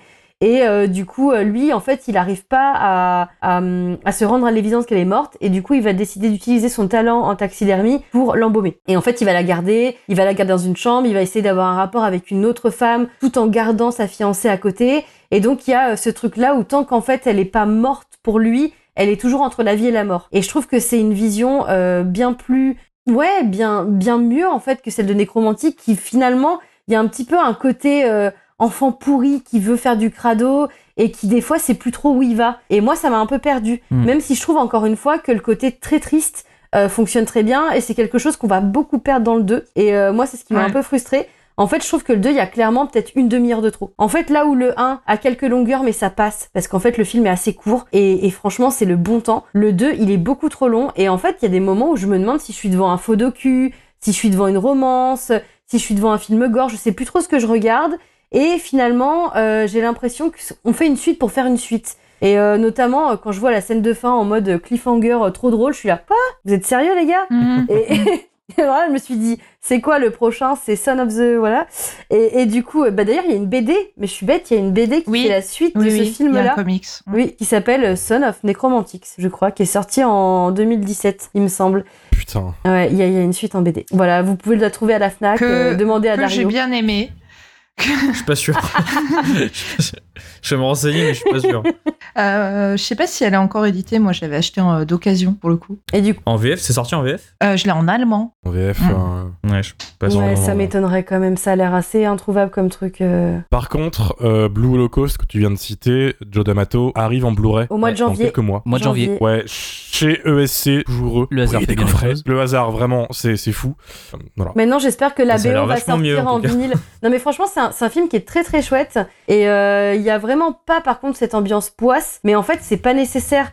Parce que du coup, il y a, y le fantôme, enfin, ce cadavre de fiancé qui est pas du tout gore en plus, hein, qui est très beau. Et en fait, vraiment, j'ai l'impression que juste le réal de Nécromantique, il s'est dit, ok, je vais faire pareil, sauf que moi, je vais mettre plus de gluants, je vais mettre plus de gore, et je vais un peu choquer. Et, euh, et du coup, ben, ça marche pas toujours. Bon, par contre, j'avoue, merci, merci, vous m'avez prévenu. J'ai zappé la scène du lapin, j'ai zappé la scène du chat. Euh, voilà, je me suis, euh, j'ai. Après, le chat, il meurt pas pour de vrai. Non. Ouais, mais j'aime pas, j'aime pas euh, les chats. C'est pas, c'est pas pareil, c'est pas comparable. Ouais, mais j'aime pas. Et c'est hors champ. C'est hors champ. Ouais, le ouais, chat, c'est hors champ. Heureusement, mais après, il le met quand même au-dessus de sa baignoire. Du coup, j'ai quand même zappé. euh, Je me suis dit, bon, euh, j'ai pas besoin de voir ça, c'est un dimanche, j'ai envie d'être peinard avec mon lait de poule. Donc, euh, Et ton et chat mon chat. Mais euh, non, voilà, c'était c'était chouette quand même de le voir en Blu-ray. C'est cool d'avoir euh, enfin accès à ce film-là euh, dans une qualité appréciable. Mais effectivement, si je devais conseiller un film sur le même thème, bah, je conseillerais Blue Holocaust ou encore Kist, qui est bien mieux et qui, du coup, est bien plus réussi sur la solitude que peuvent ressentir les personnages, en fait. Même si, encore une fois, le 1, je le trouve très très triste. Pour moi, c'est un drame et c'est pas du tout une comédie. C'est vraiment le film de la dépression du dimanche. Tu disais qu'en plus, il avait sans doute vu le film pour le singer un peu à sa manière. C'est un truc que les Allemands font à fond dans les années 70-80. Euh, beaucoup de cinéma bis, euh, allemand ressemble à du bis italien. Ils avaient vraiment l'œil dessus et ils faisaient ce qu'ils faisaient pour tenter de se faire passer pour des films italiens. Je pense à un film euh, exemple pour quand même justifier mes propos de Ralph Olsen, Vendredi sanguinaire, qui est un film allemand qui ressemble comme deux gouttes d'eau à un film italien euh, sur un braquage qui tourne mal. Allez-y, c'est génial. C'est un chef-d'œuvre absolu. Ouais. C'est toi qui me l'as fait découvrir il y, a, il y, a, quelques semaines et euh, je faisais des des saltos arrière devant le film. C'est une folie complètement fou. Je l'ai découvert euh, grâce euh, au bistrot, euh, grâce à François Cognard qui, bah, du coup, qui m'a dit, bah, regarde ça, tu vois, c'est cool. Et en effet, alors par contre, tu sais pas que c'est allemand, tu crois que c'est du cinéma italien. Donc en fait, ils aiment bien faire ça. Ils aiment bien, voilà, s'inspirer de, tout ce qu'il y a à côté et faire leur truc un peu punk de, leur côté. Merci pour, pour, pour, pour, vos avis. Je vais finir. Je vais essayer de rajouter un peu de positivité. Moi, je suis Team Lily à balle, vraiment. déjà, j'étais pas forcément heureux de revoir ce film. Je l'ai vu il y a longtemps en VHS. Je suis heureux de voir le Blu-ray parce qu'on peut enfin voir le film. La copie VHS, elle est sur le Blu-ray. Il y a un très bon, très bonne idée de bonus que font les, éditeurs récemment, c'est de foutre les versions VHS ou euh, non restaurées des films sur les Blu-ray pour vraiment faire une comparaison de la restauration. Il y a même une copie Grindhouse pour le premier film aussi. Exactement, copie euh, pellicule non restaurée, dégueulasse. C'est parfait. Et, ouais, vraiment. Mais par contre, tu te rends compte à quel point les films ils étaient illisibles à l'époque. Oui, c'est vrai. Moi, j'ai vu Nécromantique en VHS, c'était imbitable. Mm. Alors l'image encore plus nauséeuse que maintenant, du coup, parce que euh, le filtre VHS c'est flou, c'est t'as pas de vraiment de noir profond, c'est bleu, c'est dégueulasse quoi. A un charme, hein, j'adore ça. Mais putain, pour un film tourné en Super 8, c'est dur. Euh, le revoir maintenant en restauré, c'est trop cool puisqu'on peut enfin comprendre ce qui se passe. Et euh, très belle colorimétrie pour une restauration de Super 8 sans doute abîmée, c'était le feu. bravo les mecs. J'ai toujours été plus dans la team Olaf Ittenbach que que que, que, que, Jorg. Jorg, merci en effet, il a un côté émo très prononcé qui me saoule, alors que Olaf, euh, lui, avec ses Burning Moon et tout, c'est vraiment genre, tu veux du sang, tu veux du trash, tiens dans ta gueule, et, voilà, ça, un peu, ça, me touche un peu plus. J'ai revu à la hausse le film à mon revisionnage. Premier point positif, le film dure 70 minutes. C'est rien. Moi, je l'ai pas, je me suis pas du tout fait chier. Au final, je l'ai, je me suis posé, je l'ai vu, j'étais oh, ok, c'est passé comme une lettre à la poste. Surtout que pour un film qui est totalement euh, dark, moi, le côté comédie euh, sombre a fonctionné. Pas tout le temps. C'est une comédie ratée, mais qui caresse la réussite. Je pense à une séquence, c'est la grosse séquence du film où le mec s'éviscère et euh, gicle du sang et du sperme partout. C'est de l'humour grand guignoleste, grand, grand guignolesque. Merci, grand guignolesque. Quand le film va là-dedans, avec cette séquence, quand il va là-dedans avec cette séquence de cul qui est un peu random, où d'un coup t'as un œil qui tombe et tout, c'est fabuleux. Euh, faut, voir le film pour, pour ces moments-là, je pense. Il y a que moi qui ai trouvé ça pas drôle, quoi, et qui est fini en dépression. moi, je trouve pas ça drôle non plus. Hein. Moi, je, trouve, ça drôle. Moi, je trouve ça mi-drôle, euh, mi-triste, parce que du coup, pour le coup, euh, pulsion de vie et de mort, machin. voilà. Moi, je trouve ça rigolo aussi, hein, d'autant plus que cette scène, en fait, a inspiré un des fleurons de la catégorie 3. Je suis désolé, hein, j'y reviens encore, qui s'appelle Chinese Torture Chamber Story, euh, dont le final, en fait, c'est euh, un accouplement entre un gars qui sait pertinemment que s'il éjacule, il meurt, et du coup, il couche avec sa, avec sa copine, je crois, de mémoire. Et euh, l'éjaculation, en fait, c'est pas deux, trois petites gouttes de sang comme dans Nécromantique, c'est littéralement un geyser. et il repeint la pièce. et la musique de fond qu'on entend, c'est Unchained Melody, c'est la musique de, de, Ghost, mais jouée façon à la chinoise, en fait. Ils ont, je, pense qu'ils n'ont absolument pas les droits. c'est un grand moment, c'est un.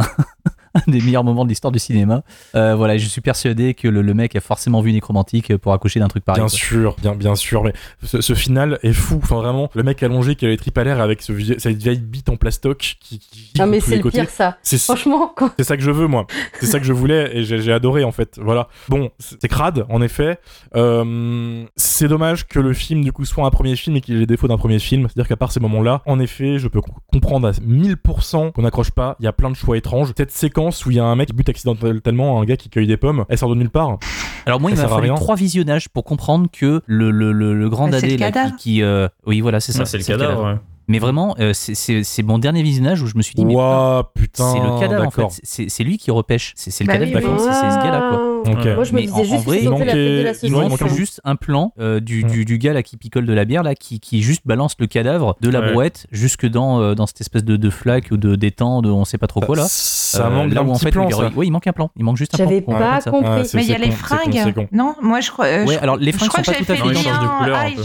Le haut en fait, il est exactement de la même couleur. Par contre, le, le jean, en fait, il est très clair au moment où le mec cueille des pommes et il est foncé quand euh, son cadavre est repêché. Après, Bah, tu vas me dire, oui, dans dans, l'eau. dans l'eau, euh, dans l'eau, voilà, ça, Mmh. ça change de couleur. Mais ce truc-là, en Bref. fait, m'a perdu. Et il y a que, encore une fois, au troisième visionnage que j'ai compris que c'était le même gars, quoi. C'est ça. Alors, c'est pas euh, ce genre de film où je cherche la cohérence, hein, c'est juste que ça m'a perdu deux secondes, euh, mais, mais voilà. Ouais. Euh, je, je reste hyper impressionné par le move en fait de York d'avoir fait ce film, parce que au fond, c'est des amateurs qui partent dans la forêt avec leur bite, leur couteau et 5 francs et une caméra Super 8 et font leur film. C'est un genre de cinéma que moi j'adore, qui me touche beaucoup parce qu'il n'y a pas en fait plus pur comme expérience de réalisation de cinéma que, que de faire ça en fait. Euh, tu veux dire un truc, Mathieu? Ouais, non, non, juste j'allais dans ton sens. En fait, c'est que on peut lui reprocher beaucoup de choses en termes de, de rythme, en termes de réalisation, en ter- Mm. au niveau de la musique, de l'acting, de, de- des intentions qui sont pas claires ou quoi. Mais par contre, euh, c'est un vrai film culte. Et euh, En fait, c'est ça. à un moment Ouais, voilà. où en fait le, le- le mot il est totalement galvaudé parce qu'on a tendance à le- à l'utiliser pour tout et n'importe quoi. Euh, Nécromantique, qu'on le veuille ou non, c'est un vrai film culte de A à Z. Exactement. Il a marqué son époque, il est toujours là aujourd'hui. Enfin, c'est voilà, c'est c'est évident, c'est non discutable. Même si évidemment, je comprends totalement qu'on puisse passer à côté et c'est c'est comme ça, pas de souci. Faire ce, ce genre de film, moi, j'aime bien dans le sens où tu te retrouves avec des œuvres qui envoient chier tous les codes que tu connais du cinéma.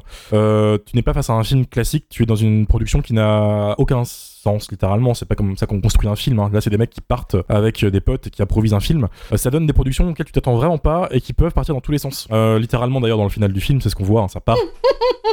et quand je parlais de porte d'entrée tout à l'heure à toi, Mathieu, je pense que Nécromantique est un bon premier film pour se confronter au genre du cinéma gore underground, parce que comme vous l'avez dit, en fait, il est trash sans être le pire film du monde. Du coup, pour rentrer dans ce genre, si vous voulez, parce que bon voilà quoi, ah, c'est pas non plus si mal que ça, je trouve. Ça lui donne un gros côté starter pack. Le rythme, il a aucun sens, les acteurs, ils jouent complètement à côté.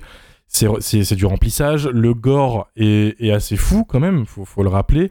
On te met une séquence quand même de violence animale, euh, qui est peut-être le plus gros move politique du film, hein, se- selon moi. Bah, Dix Au- ans après Cannibal. Holocaust, quasiment aussi, je comprends pas trop le. Euh, on est en Allemagne euh, post-nazi euh, et Tu n'es euh, pas en Italie. ouais, Ouais, ouais. ouais. ça n'a rien à voir. ça, c'est- pays différents, eux, ça a rien à voir. Les Italiens, eux, ils s'en battaient les avec, des- avec une commission de censure à l'Est. Ah Je- oui, d'accord. Ouais, ouais, non, non, c'est- politiquement, c'est- compliqué. Et c'est pour ça d'ailleurs que le film a été un peu pourchassé. Pour ça qu'il planquait ces putains de pellicules partout. Pour ça d'ailleurs qu'aussi que le 2 a eu des soucis. Les VHS arrêté, 2 hein. ont été. Il a euh, failli être arrêté pour le Ouais, coup. ouais, non, c'est ça. C'est en fait, euh, en, en voyant le film, outre la crise existentielle que je me, je me tapais en me disant pourquoi j'ai fait ce podcast, hein, en train de mater des meufs lécher un œil euh, de, de porc, euh, je me suis dit, ça aurait été fascinant d'avoir un film ou un bouquin sur l'aventure qu'ils ont vécue en, en faisant ce film. Ça devait être totalement fou. Et je, j'aimerais voir ça, en fait, parce que c'est quand même taré, quoi. Enfin, j'imagine le making of du mec qui dit alors Béatrice, tu vas foutre une euh, tige en métal dans la queue du, du mec et tu vas devoir euh, faire genre que tu kennes avec. Je veux, je veux voir ça principalement, vraiment. À côté, en effet, euh, outre le côté foufou du film, la musique, vraiment, fallait pas. C'est, on s'en serait bien passé. Euh, il aurait pu être silencieux, il aurait été plus fort euh, en, en silence Ouais. en fait. C'est ça, totalement. Mais c'est qu'il n'y a pas de prise de son, je pense, en vrai, à cause de la Oui. Super 8. Oui, oui, les c'est films ça. Super 8, c'est ça, c'est du- pour c'est de la habiller. full post-prod Oui. euh, ensuite. Euh, mais voilà, j'ai un souci avec le son, mais par contre l'image m'a toujours autant fasciné parce qu'il y a des moments on dirait un rêve, on dirait un cauchemar en fait. Euh, les plans en extérieur, quand ils sont dans la nature, le verre il pète, c'est du verre clair, euh, très très clair parce que la pellicule joue avec les couleurs et l'étalonnage de la restauration joue aussi avec ça. C'est dans une sorte de rêve éveillé, tu te dis putain mais qu'est-ce que je regarde quoi? Et quand t'es dans la scène de, de nécrophilie, là aussi t'as des images sur les images, t'as plein de jeux avec le cadre et tout. C'est lunaire au, sens propre du terme. Et, tu vois ça rarement, et du coup j'étais même content de le, revoir et de le ré- un petit peu parce que bah, à l'époque tu pouvais pas vraiment savourer euh, toute l'intention de réalisation euh, qui est là malgré ce qu'on dit du côté émo du, du mec. Mais euh, non, non, vraiment, franchement, il mérite son statut. Je comprends totalement qu'à l'époque c'était un bruit de couloir assez fou le film parce que il y a des séquences qui sont vraiment chocs quoi. Je, je comprends que notre public de 2023 soit moins impressionné, et, mais le cadavre, je le trouve magnifique. Il est Mm. super bien fait. Les, les plans incessants du mec qui bouffe des. enfin, il lèche les côtes du cadavre et tout, je me dis, mais waouh, moi ça m'a pris. Moi ça m'a saisi, et en fait, ah là là, je, je, je vous promets, et, et, et, et en fait, euh, j'avais envie de dire niquez vos morts, mais alors littéralement, tu vois, c'est- dégueulasse ce film. C'est abject, et moi ça m'a eu. Mais c'est vraiment les fluides qui sont dégueux. hein. C'est ça en fait. Ouais. C'est ça, c'est baveux, c'est répugnant. Euh, et, et je pense que, comme vous pouvez l'avoir entendu, vous l'avez entendu dans cet épisode, euh, il y a eu six avis très différents. Euh, faudrait se confronter à ça, je pense. C'est un film qui mérite au moins, un peu à la Cannibal Holocaust, qu'on le temps. Il y a une séquence avec un lapin que vous pouvez skipper, je pense, parce qu'on va pas non plus cautionner la violence animale, même si elle est politique. Je... Mais ouais, quel, quel film, quel move, vraiment. Il fait donc partie de mes ennemis. je, je, sais, je sais, mais depuis le début de ce podcast, mais ça mène, ça mène à une baston, mec, de toute façon. Comment euh... comment t'appelles Dario? C'est pour mon Death Note. non, mais je sais pas, enfin. C'est l'essence pure du cinéma indépendant, quoi. Il n'y a pas plus pur comme expérience de cinéma indépendant pour moi qu'un film comme Nécromantique, et je le conseille à tout le monde, malgré son thème euh, dégueulasse. Euh, voilà. Moi, je le conseille pas aux enfants quand même. non, non, oui, en effet. D'ailleurs, il y a, un disclaimer au début. Ah au oui, oui, début, pardon, il y a un disclaimer pardon. en mode. euh, euh, ce film n'est pas montré à des enfants, je sais pas quoi là. Mm, Normal, mm. normal aussi, euh, moins de 16 ans. Parce que je pense qu'à l'époque des vidéoclubs, beaucoup de- d'enfants, euh, dont moi, sont tombés dessus dans leur vidéoclub. Euh, mon vidéoclub mettait les VHS gore tout en bas de la rangée horreur. Donc quand t'étais euh, à 1m50 de, de hauteur, tu avais des, du Halloween, euh, Oh, du Retour des morts vivants. Il te laissait pas les, les louer. Alors moi, ils m'ont laissé les, les louer euh, parce que j'étais avec mon daron. C'est comme ça que j'ai vu beaucoup de films d'horreur très tôt, dont Le Blob qui m'avait traumatisé. Et en fait, euh, beaucoup de ces films que j'ai pas pu voir, dont Nécromantique, dont des films comme Abomination, des trucs comme ça, étaient tout en bas et donc à vue d'enfant. Eh ben, c'était un terrible. très bon gérant de vidéoclub. Bravo, monsieur. J'aurais fait exactement la même chose. Enfin, j'ai fait exactement la même chose. Non, mais non, ne montrez pas nécromantique à vos enfants. Non, non, non, non, non, non, faites pas ça. Non, non, non, non, non, Ouais, soyons, soyons honnêtes, mais euh, Ouais. ne, ne faites pas comme les gérants de vidéoclub, soyez, euh, soyez zen. En tout cas, on le répète, le film il sort le 17 novembre sur Shadows et il est aussi dispo en coffret collector chez ESC. Il y a aussi une édition hyper collector avec la musique du film en vinyle. Vous voulez vous faire plaisir Pour les Euh, masochistes, a hein. une Bon. track. Il les y a une track sourdes. sur le vinyle. Je, je sors l'argent. Envoyez ce Prenez, voilà, je- on le sait, veut. on sait, ils sont pas tous là ce soir, mais on sait qu'il y a beaucoup de fans du film. Euh, ils sont d'ailleurs dans l'avis des auditeurs, euh, auxquels on va, on va passer tout euh, de suite. Evil Queen Aurore Ah. nous a écrit Adepte de poésie macabre, je ne peux qu'aimer. Le sexe, entre parenthèses la vie, et la mort sont indissociables. Le film est dominé par ces deux thèmes principaux qui se trouvent à la fois dans les images saisissantes et dans le fondement conceptuel de base. L'amour romantique, slash érotique et la mort se confondent. Alors, euh, Désolé Dario. sa- sachez que Zoé Viltwin, c'est la personne avec qui je fais euh, des listes euh, de films où on voit des bites tueuses. Donc, euh, cet avis me semble logique. Oh non, mais Comment tu l'as jeté sous le camion Genre, Tu l'as dénoncé il y, a une cohérence. Mais oui, j'avoue. D'ailleurs, le, oui, effectivement, Eros Thanatos, machin. Mais euh, euh, vous savez, il y a dans, dans les églises parfois il y a des ce qu'on appelle des gisants, c'est-à-dire euh, des tueurs de, des défunts. Euh, ça se fait beaucoup pour les rois. Euh, quand ils sont en, en- comme un peu endormis, euh, on appelle ça des gisants, mais quand ils ressemblent vraiment à des, squel- des squelettes desséchés, on appelle ça des transis. Euh, et je trouve que ce- c'est marrant qu'on dise un amoureux transi, Euh, genre littéralement euh, transpercé d'amour, et que ça ait le Grave. même nom pour désigner un, un- une sculpture de squelette tout pourri. D'ailleurs, si, si on fait une sculpture de toi comme ça pour sur ta tombe, bon, moi je trouve que c'est pas ouf, mais C'est que, que t'étais pas très beau. ouais, c'est que t'étais moche. Mais du coup, quand je me suis dit, ah, un transi et que j'ai fait le lien, je me suis dit, ah, un amoureux transi, en fait, c'est exactement ça. C'est le- c'est de la, la poésie euh, de euh, l'amour et la mort dans une expression et je trouve ça euh, un petit peu chouette. Voilà, c'était mon, c'était mon, ma licence poétique du qui ressort? Quel épisode Bravo. poétique ce soir? C'est beau. Bamf a envoyé assez déçu lors de son visionnage. Je me suis assez ennuyé devant. Le côté expérimental dans l'extrême montré à l'écran, à remettre dans son contexte d'époque bien sûr, n'a pas suffi à m'accrocher par rapport à son résultat ultra fauché et ses longues scènes silencieuses qui semblent parfois improvisées. Je trouve que sa suite est déjà plus aboutie dans ce qu'il propose et dans le côté érotisation du corps en décomposition. Je préfère largement Thanatomorphose. Montrer l'immontrable ne suffit pas pour être intéressant. Bah, moi, le 2, je le trouve Oui. trop, euh, trop propre. Le 2 a plus de moyens aussi. Ouais, mais je trouve qu'il euh, il survole plein de choses. Il tente des trucs et euh, il en Mm. fait rien.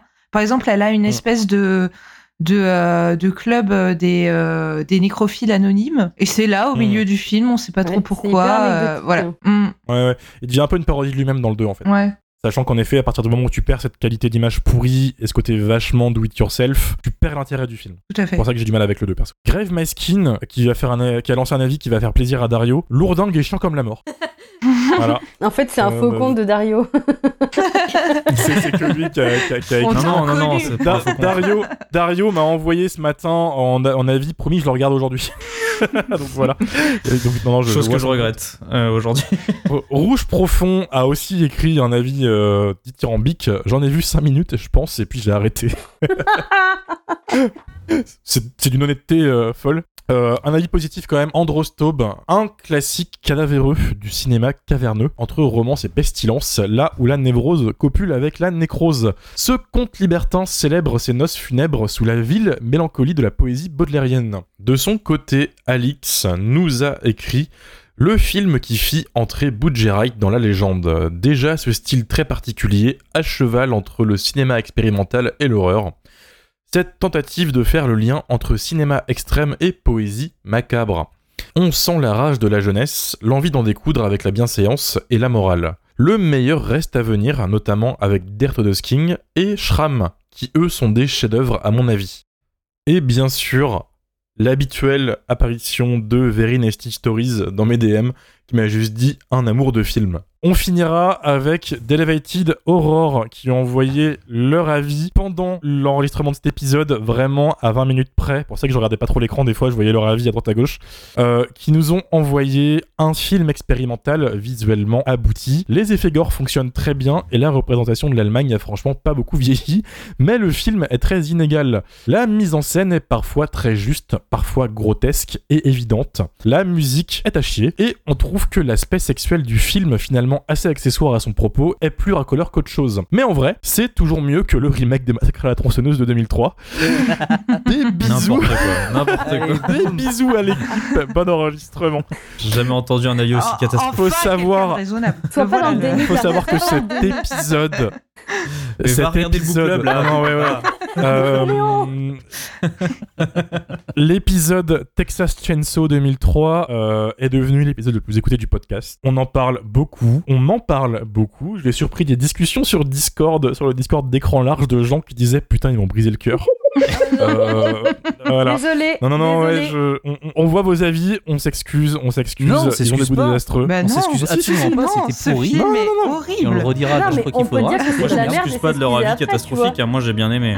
Toi t'as bien aimé Dario, toi t'es un ange, t'inquiète Ah, pas. moi, je m'excuse pas de leur Euh, avis dé- dégueulasse. hein. Non non non Non, non, mais franchement. Dario a on- mauvais goût. Mais oui, oh.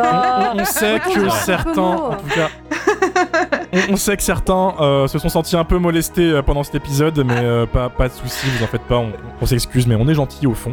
Euh, voilà, un choc pour beaucoup, on s'en. on. Euh, Attendez qu'on fasse un épisode sur Mandy. Là. Vous verrez ce que c'est cache, ok Mandy, tu seras seul. Mandy, tu seras On seul face au film. seul. Je suis désolé. Ce sera Ah ouais, c'est ton monologue. épisode. Trois heures de monologue d'un seul. Le tunnel. C'est la fin de cet épisode. Euh, on se retrouve vendredi prochain avec euh, de l'actualité, cette fois-ci, un film qui sort au cinéma bientôt. Et, euh, on aura un gros guest pour en parler avec nous. Donc euh, voilà, tenez, gardez l'oreille ouverte. On se dit à la semaine prochaine. N'hésitez pas à nous rejoindre sur les réseaux sociaux, Jumpscarecast sur Twitter et Instagram, 5 étoiles Apple Podcast, vous connaissez la musique. À vendredi prochain. N'oubliez pas le code jumpscare sur Shadows. Bisous. Salut. Bisous. Bisous. Salut. Ciao mon côté MXM, ça. Ah, oui, influenceur.